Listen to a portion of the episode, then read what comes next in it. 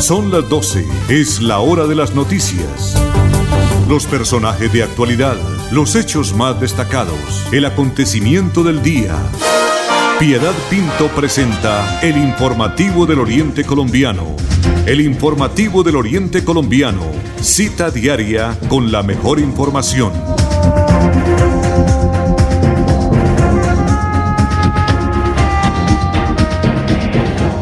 Ya son las 12 del día, un minuto, 12 del día, un minuto. Bienvenidos, amables oyentes de Radio Melodía, al informativo del Oriente Colombiano en este jueves 24 de septiembre del año 2020. Andrés Felipe Ramírez está acompañando en la conducción técnica desde la potente Radio Melodía, allí en Estudios Centrales, calle 36 con carrera 14 y 15. También ahí está laborando, como siempre, juicioso, muy madrugador, don Arnulfo Otero Carreño, nuestro productor y coordinador general del informativo del Oriente Colombiano. Un abrazo para Milenita, nuestra secretaria. Un mil bendiciones para doña Sarita, quien nos permite estar acá al frente del informativo del Oriente Colombiano, llevando la información a todos nuestros oyentes. Desde casita, en Teletrabajo Piedad Pinto, les agradece su sintonía y contarles que hoy, 24 de septiembre, se está celebrando la fiesta de la Virgen de las Mercedes, patrona de los reclusos. Hay una canción inclusive, es que como ahora no podemos poner canciones, pero que dice precisamente Virgen de las Mercedes, patrona de los reclusos. Dale si puede la libertad, una cantidad de cosas ahí, pero es guapachosa y no podemos escucharla ahora porque si no, no sancionan. 12 del día, dos minutos, bienvenidos. Piedad Pinto está presentando el informativo del Oriente Colombiano.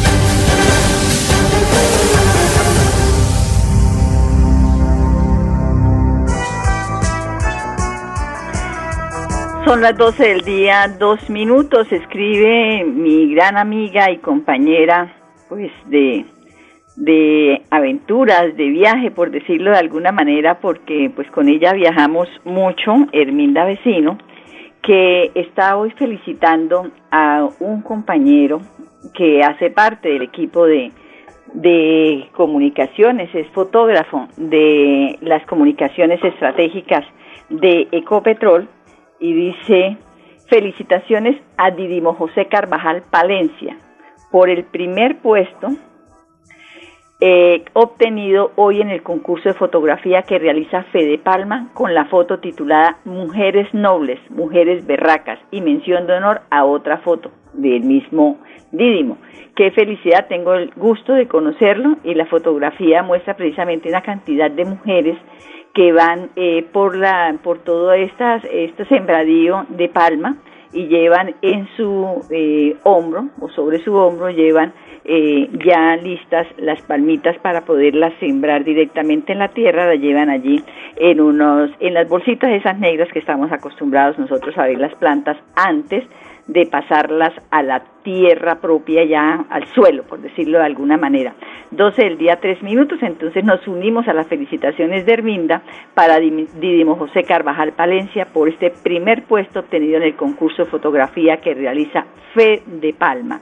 Son las 12 del día, 4 minutos. Un saludo muy especial a todos nuestros oyentes. Están reportando sintonía a través de eh, Inbox, de Facebook y también a través de nuestro WhatsApp personal. Un Dios se lo pague, mil bendiciones y que la Virgen, del, eh, en este momento que estamos celebrando, la Virgen de las Mercedes los protejan siempre. 12 del día, 4 minutos. Bueno, hoy quiero hacerles un comentario, eh, como siempre, iniciando relacionado con las redes sociales o los equipos, los celulares en los menores de edad.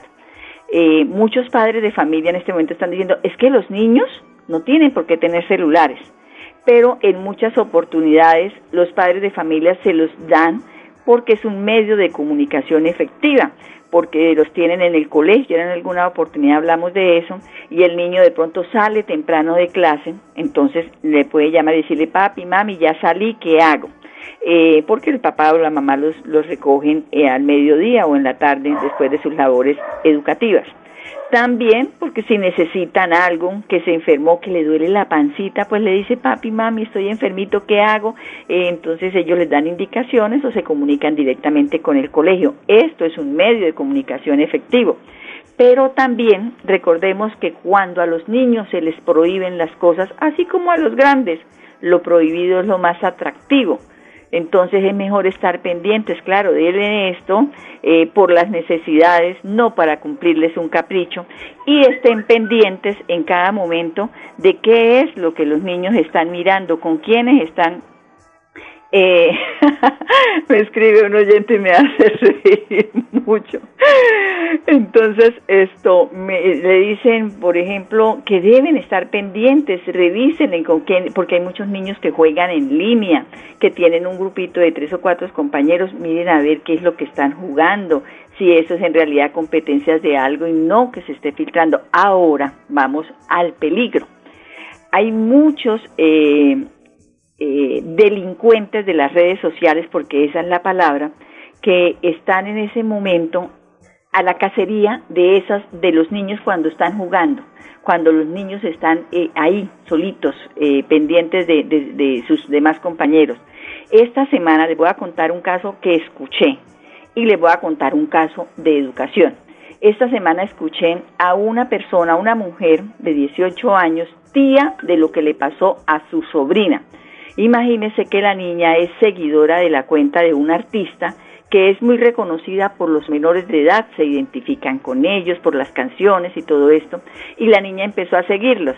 Y son tan malintencionados y tan delincuentes que entonces esa cuenta era falsa, posteaban fotografías de, esa artista y, que era para dirigida a los niños, eh, los videos, todo, o sea, no tenía nada que ver y la niña de 8 años la seguía. Entonces empezaron, se creó el tipo un concurso y le dijo que entonces primero tenía que responder unas preguntas. La niña las respondió. Gracias a Dios la niña tiene confianza con sus mayores, con los padres de familia, cuando el tipo le dijo, yo quisiera que me mandaras una fotografía, digo es un tipo, pero el, el delincuente que estaba escudado en esa cuenta, le dice, yo voy a hacer un concurso y únicamente van a ganar cinco eh, eh, menores de edad, cinco niños, cinco niñas o cinco niñas, le dicen. Pero esto, primero que todo, tenía como 350 y pico mil de seguidores. Entonces eh, voy a empezar a seleccionar, hoy te toca a ti. Entonces quiero que te tomes una foto o un video y me lo envíes con la ropita que tienes puesta ahorita y luego quítatela para mirarte el cuerpecito y cuál es la ropa interior que utilizas, porque yo con base en eso es que voy a hacer la selección. Ya dijo, eh, y eso no te lo, no lo vayas a contar a los papitos, esto es un secreto para que cuando tú seas la ganadora, entonces le dé la sorpresa. Pues la niña, vuelvo y repito, a veces nosotros que estábamos en los medios de comunicación no le agradecemos a Dios o no lo decimos y aquí hay que decir, gracias a Dios, la niña tenía esa confianza con sus papitos y les contó.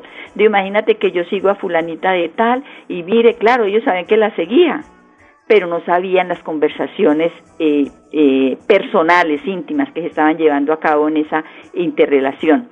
Entonces dijo, me dijo que me tomara un video, una foto de esta de esta manera y se lo enviara. Entonces de una vez se pusieron las pilas, comenzaron a mirar todo porque ya él le había pedido, ese sujeto le había pedido el número para poder comunicarse por WhatsApp. Eh, llamaron a la oficina de la policía que está encargada de estos delitos eh, informáticos y sellaron la cuenta de la niña, pero abrieron, la tía de la niña, la que, la que fue entrevistada, abrió una cuenta falsa bajo orientación de esta oficina de delitos informáticos. Y empezaron eh, a poner fotos de menores de edad, eh, sí, o sea, una cuenta falsa total, total. Y, y la persona empezó a hacerle las mismas sugerencias y hacerle toda clase de proposiciones, pero aquí hay el problema. Tenían todo listo, pero resulta que la cuenta no es de Colombia, es de Perú y no pueden hacer absolutamente nada. Simplemente estar en contacto con los medios de comunicación, alertando a los padres de familia para que ellos a su vez puedan estar eh, previniendo a sus menores de edad para que no vayan a caer en esas falsas cuentas. Y además estar muy pendientes los papitos, ya les digo, revisen, le miren con quién está, que lleva mucho tiempo interactuando con alguien. Sí, entonces sigan sus labores normales y de pronto sienten el al lado y mire, venga, ¿qué está haciendo? ¡Ah! Ay, venga, sí, yo lo conozco. Venga, ¿y quiénes son los papitos? O sea, interactúen con el niño y traten de saber quiénes son los familiares de ese pequeño, porque en un momento de riesgo se puedan comunicar entre las familias. De verdad que es muy preocupante porque el tema que estamos viviendo en este momento, la virtualidad, que están los niños en casa, eh, están estudiando eh, a través de, de los medios virtuales, pues hasta hace un mes estaba papito y mamita en casa haciendo teletrabajo y podían estar ahí ellos chequeando, vigilando y estar pendiente del pequeño. Pero como se reactivó la economía, muchos papitos han tenido que irse a trabajar, y lo digo por experiencia, y quedan los niños solos. Entonces a ellos se distraen fácilmente, no lo vamos a negar, ellos pues, se cansan de estar frente, si se cansan de estar mirando al profesor y, y, con sus compañeros al lado, ahora con mucha razón únicamente estar mirando una pantalla del computador. Entonces ahí también hay que estar muy pendiente y decirle a los docentes, no les pongan tareas como la que ayer le pusieron a mi nieto de 10 años que estaba solo porque el papito todavía está en teletrabajo, pero tuvo que ir a visitar una empresa porque él hace parte de una firma que es la encargada de prestar el servicio de salud y seguridad en el trabajo y tuvo que ir a una empresa a hacer una charla que era muy urgente. Y cuando el niño le escribe, mami, me ponen a hacer de educación física, saltar lazo, pero hacer un video y el niño solo cómo hace. Entonces también es un llamado, es una cantidad de cosas que se están viviendo a través de la virtualidad, pero que también tienen los profesores que estar pendientes si los niños están solos, si ellos son los que están únicamente conectándose y estando en clases, pero no tienen la supervisión de un adulto, tienen que ellos estar pendientes de tener a los niños activos pero haciendo ejercicio, por decirlo de alguna manera, pero sin ponerlos a hacer videos. Son las 12 del día, 12 minutos, nos extendimos en este comentario, pero de verdad que lo tenía entre pecho y espalda porque me preocupa de verdad mucho lo que pueda suceder con los niños. 12 del día, 12 minutos, André Felipe, vamos a la pausa. ¿Sabía que en la Lotería Santander si tiene el último dígito del número del premio mayor, puede cambiar su billete o fracción por otro de la Lotería Santander. Estas y otras informaciones las puedes conocer en nuestras redes sociales. Síguenos en Facebook, Instagram y YouTube como Lotería Santander y en Twitter como arroba Lote Santander. Lotería Santander. Solidez y confianza. Juegue limpio. Juegue legal.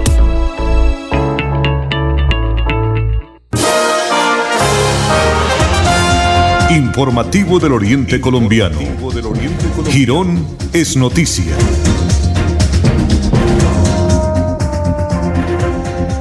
Doce del día, 13 minutos, me escribe una oyente del municipio de Piedecuesta y me dice, y hasta al perro le compran celular. Creo que sí. Bueno, llegamos a las noticias positivas del municipio de Girón porque esta mañana se llevó a cabo el Foro Educativo Municipal denominado este año por el Ministerio de Educación como Experiencias Exitosas. La mesa principal estuvo presidida por la secretaria de Educación de Girón, Luisa Fernanda Montero Liscano, el presidente del Consejo, Francisco Becerra, y la jurado de este foro educativo, la licenciada Claudia Janet Roncancio. Después de los actos protocolarios, pues desde la capital de la República envió su mensaje virtual la ministra de Educación, María Victoria Angulo, quien destacó en su intervención lo siguiente. Saludo a todos, agradecerles que hoy estén reunidos justamente deliberando, preparándose para el Foro Educativo Nacional. El Foro Educativo Nacional todos los años es el mejor punto de encuentro, de reflexión y de construcción colectiva. En este periodo, en estos dos años que hemos estado en el Ministerio de Educación, hemos concurrido, si recordamos, el primer año de este gobierno, en el marco de Pacto por Colombia, Pacto por la Equidad, a reflexionar en torno a la paz, al encuentro, al desarrollo de competencias ciudadanas, a tener entornos escolares para la vida y para la convivencia. El año pasado tuvimos ocasión de reunirnos aterrizando toda esta propuesta a cómo hacer una educación cada vez más pertinente, más incluyente, que tuviera en cuenta experiencias que han sido destacadas a nivel regional. Y este año la invitación es a deliberar en torno a aprendizajes, aprendizajes para la vida, aprendizajes también para la convivencia. Siempre que hablamos de calidad, tenemos que poner en el centro a los niños, a los jóvenes y pensar cómo todos los esfuerzos, programas, recursos, escenarios en aula, ambientes digitales y todo lo que acompaña el proceso proceso de aprendizaje contribuye directamente a ser ciudadanos integrales, con criterio, con pensamiento crítico, con conocimiento de su contexto y de la realidad, para poder hacer propuestas no solo en torno a su proyecto de vida, sino para también poder aportarle al país. Y en ese sentido, estos foros preparatorios pues, van a dejar ver cómo han sido las dinámicas regionales, cuál sería el aporte a esta reflexión nacional, las experiencias seleccionadas y recordemos que el concepto amplio de calidad pasa, por ejemplo, por programas como Todos Aprender, un programa focalizado en acompañar, en liderar desde la docencia, desde el ámbito pedagógico, transformaciones significativas en todo el país. Pero también es hablar de lectura y escritura. Recuerden que hace poco justamente lanzábamos el concurso nacional de escritura y muchas otras actividades desde didácticas, contenidos, espacios que promuevan el aprendizaje de la lectura y de la escritura y asimismo entablar el concepto de aprendizaje hacia las matemáticas hacia las ciencias. También obviamente a las competencias que hemos denominado socioemocionales, porque ahora hablamos de un desarrollo integral de aprendizajes donde no solamente hablamos de conocimiento, sino también hablamos de cómo dar un adecuado manejo a las emociones. Y en este momento que vivimos se hace muy importante, no solo en primera instancia agradecer, agradecer un trabajo titánico que ustedes han hecho en las regiones para no importando los obstáculos llegar a cada hogar, conectarse con todos los niños, trabajar con una plataforma que tiene más de 80 mil contenidos, pero que no nos hemos quedado allí. Ha estado acompañada por radio, por televisión, por guías, por aquel mensajero pedagógico que llega a cada hogar y por muchos medios que ustedes creativamente han definido para no perder el contacto, para continuar con el proceso de aprendizaje. Y obviamente esta coyuntura hace de suma relevancia este encuentro y estos foros preparatorios y el Foro Educativo Nacional que se llevará a cabo los días 7, 8 y 9 de octubre. ¿Por qué? Para traducir este contexto, para potenciar los elementos dinamizadores del aprendizaje. Ya les mencionaba programas específicos orientados a la calidad como todos aprender o lectura y escritura, matemáticas y ciencias, competencias socioemocionales. La importancia del eje de acompañar a los maestros, maestras y directivos con todo el proceso de formación, el liderazgo transformador, una óptica de una política de inclusión, una política que reconozca la diferencia, que interprete estilos de aprendizaje, que los recoja a todos bajo el sentido de aprendizaje y de desarrollo integral, pero calidad obviamente también pasa por el uso de competencias en manejo de tecnología, información y comunicación ahora que están también al orden del día, el manejo de un segundo idioma, los escenarios de experimentación cuando hablamos de competencias científicas, una media que no solamente habilita para continuar el proceso formativo y habilita para la vida, sino también da competencias y habilitación laboral, un tiempo extendido en el aula, un tiempo complementario, una jornada única que cobra sentido no solamente por pensar que son más horas, sino es mejor tiempo y más tiempo de aprendizaje para este desarrollo integrar las conclusiones, las evidencias que ustedes determinen de lo que ha sido este proceso de aprendizajes en su región, será clave para el concierto nacional, para poder hacer las reflexiones del caso, para implementar las políticas que venimos trabajando con mayor acierto y para tener también una lectura de pertinencia local. También está la evaluación, una evaluación para avanzar, una evaluación para transformar y más que hacer una lista o hacer un ranking, busca tener un espíritu formativo, transformador, y ahí lo vemos en todos los actores de la comunidad educativa. Desde acá, desde el Ministerio, un saludo con mucho afecto, con reconocimiento del trabajo que vienen ustedes haciendo y una invitación para que estos foros locales sean la base de un encuentro, como les dije, los días 7, 8 y 9 de octubre, un encuentro de saberes, de experiencias y de poner en juego todas las distintas plataformas, elementos, contenidos, didácticas para potenciar estos aprendizajes integrales para la vida de todos los niños y los jóvenes. Un saludo para todos muy especial. Bueno, ahí escuchábamos entonces a la ministra de Educación, que es la doctora María Victoria Angulo, hablando y haciendo un recuento de todo lo que ha sido todo este proceso educativo en estos tiempos de pandemia. Recordemos que las tres experiencias presentadas en el día de hoy fueron Las palabras no se las lleva el viento de la docente, de la docente Diana Milena Ruedas Ciniegas de la institución educativa rural Angulo. La segunda experiencia, Aprendiendo a un solo clip, a cargo de la docente Nurilicet Quintero de la institución educativa Luis Carlos Galán Sarmiento. Y la experiencia, Hagamos divertidas las matemáticas, presentada por la docente Luz Marina Forero del Colegio Diana Turbay del sector de Malpaso. La ganadora, y me encanta, es la, la institución educativa rural Angulo, con la experiencia Las palabras no se las lleva el viento. Felicitaciones y será la encargada de ir a representar al municipio de Girón en el foro nacional del, del 7 de octubre. Alguien me preguntó, entonces el día 20 minutos, que qué era lo que hacía don Arnulfo, que yo decía que era el productor y coordinador. Ese video que presentamos tiene exactamente una hora y diez minutos, porque tiene toda la, presentación de las experiencias. Pues yo lo veo y le digo desde qué tiempo necesito que empiece, hasta qué momento lo vamos a dejar, y él hace la edición. Por eso es tan importante cuando a él, pues humildemente lo saludamos y le damos los agradecimientos. 12 del día, 20 minutos, Andrés Felipe.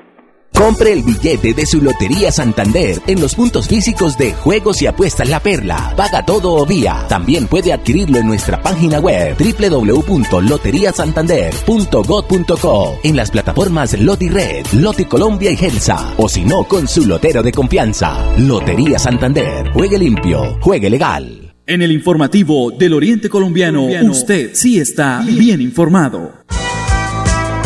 21 minutos. Pasado mañana 26 de septiembre se llevará a cabo la primera jornada nacional de vacunación del año. Serán más de mil puntos de vacunación habilitados en todo el país, en los cuales se podrán complementar en este momento los esquemas de vacunación que estén incompletos y continuar con aquellos que se deben aplicar de acuerdo con el grupo poblacional, la edad, el género, entre otros criterios.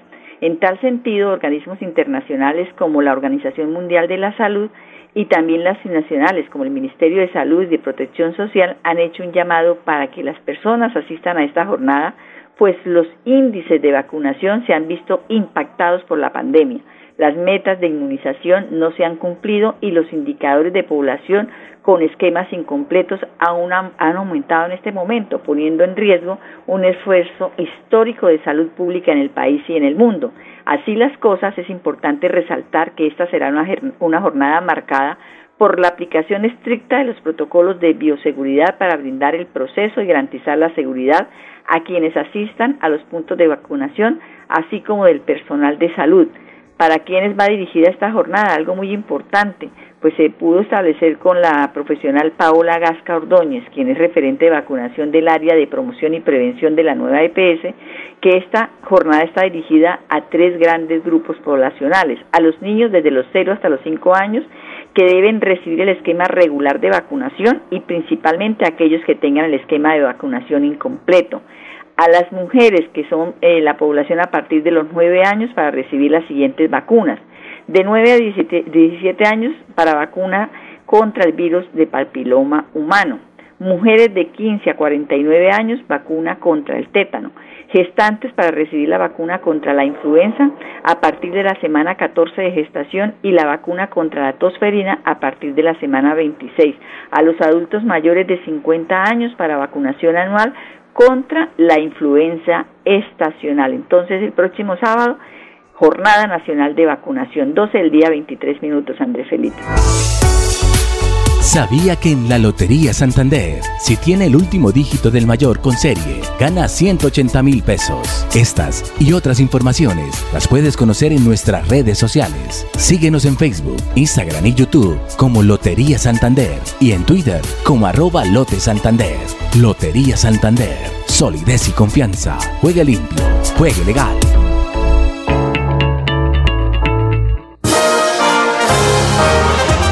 De Cuesta es noticia en el informativo del Oriente Colombiano.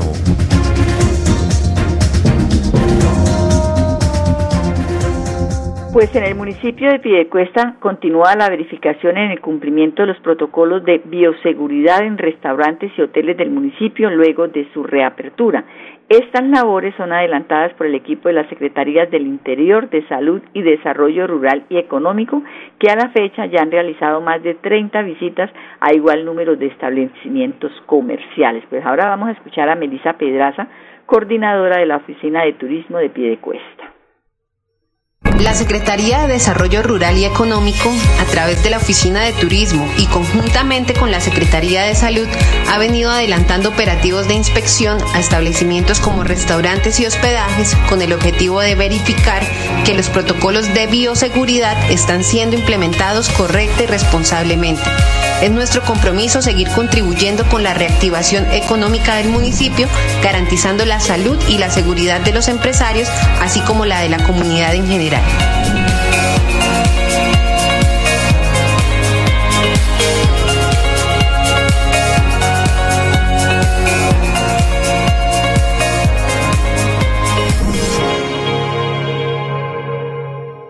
Compañera Melissa Pedraza, coordinadora de la Oficina de Turismo del municipio de Piedecuesta. Nos vamos por el día de hoy, Andrés Felipe. Gracias por acompañarnos en la conducción técnica. Orlando Otero, mil gracias por su producción y coordinación. Y Piedad Pinto desde Crasa le agradece a todos nuestros oyentes su sintonía y los invita a que nos encontremos mañana nuevamente. Feliz tarde para todos. Gracias por su compañía. Con las mejores noticias, llegamos al final del informativo del Oriente Colombiano. Les esperamos en nuestra próxima cita. Informativo del Oriente Colombiano. Gracias por su sintonía.